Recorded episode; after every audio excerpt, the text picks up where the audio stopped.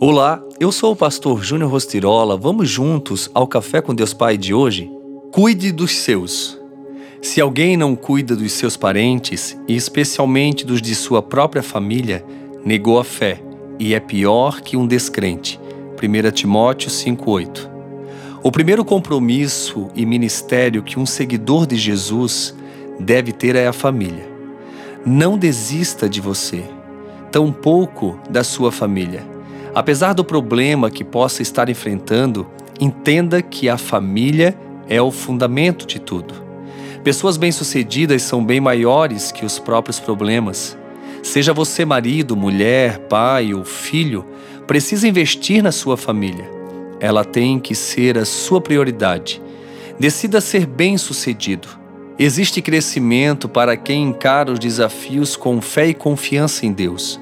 Talvez até hoje você tenha conduzido a sua vida com a força do braço, mas agora deixe o Senhor conduzir, pois com certeza vai ser muito mais fácil. Quando criança ou adolescente, eu não tinha muitas possibilidades de mudar a realidade da minha família, pois além de ser extremamente tímido, não conseguia ver possibilidade de mudar nenhum cenário.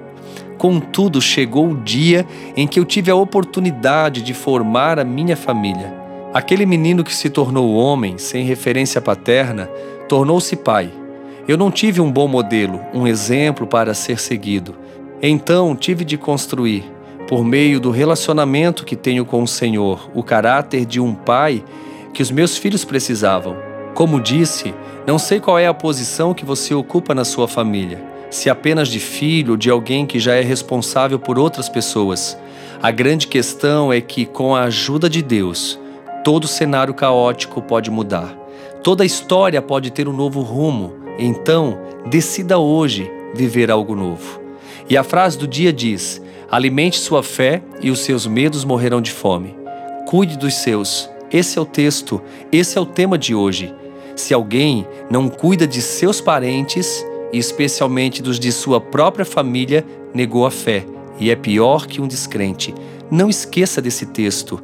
Guarde esse texto no seu coração.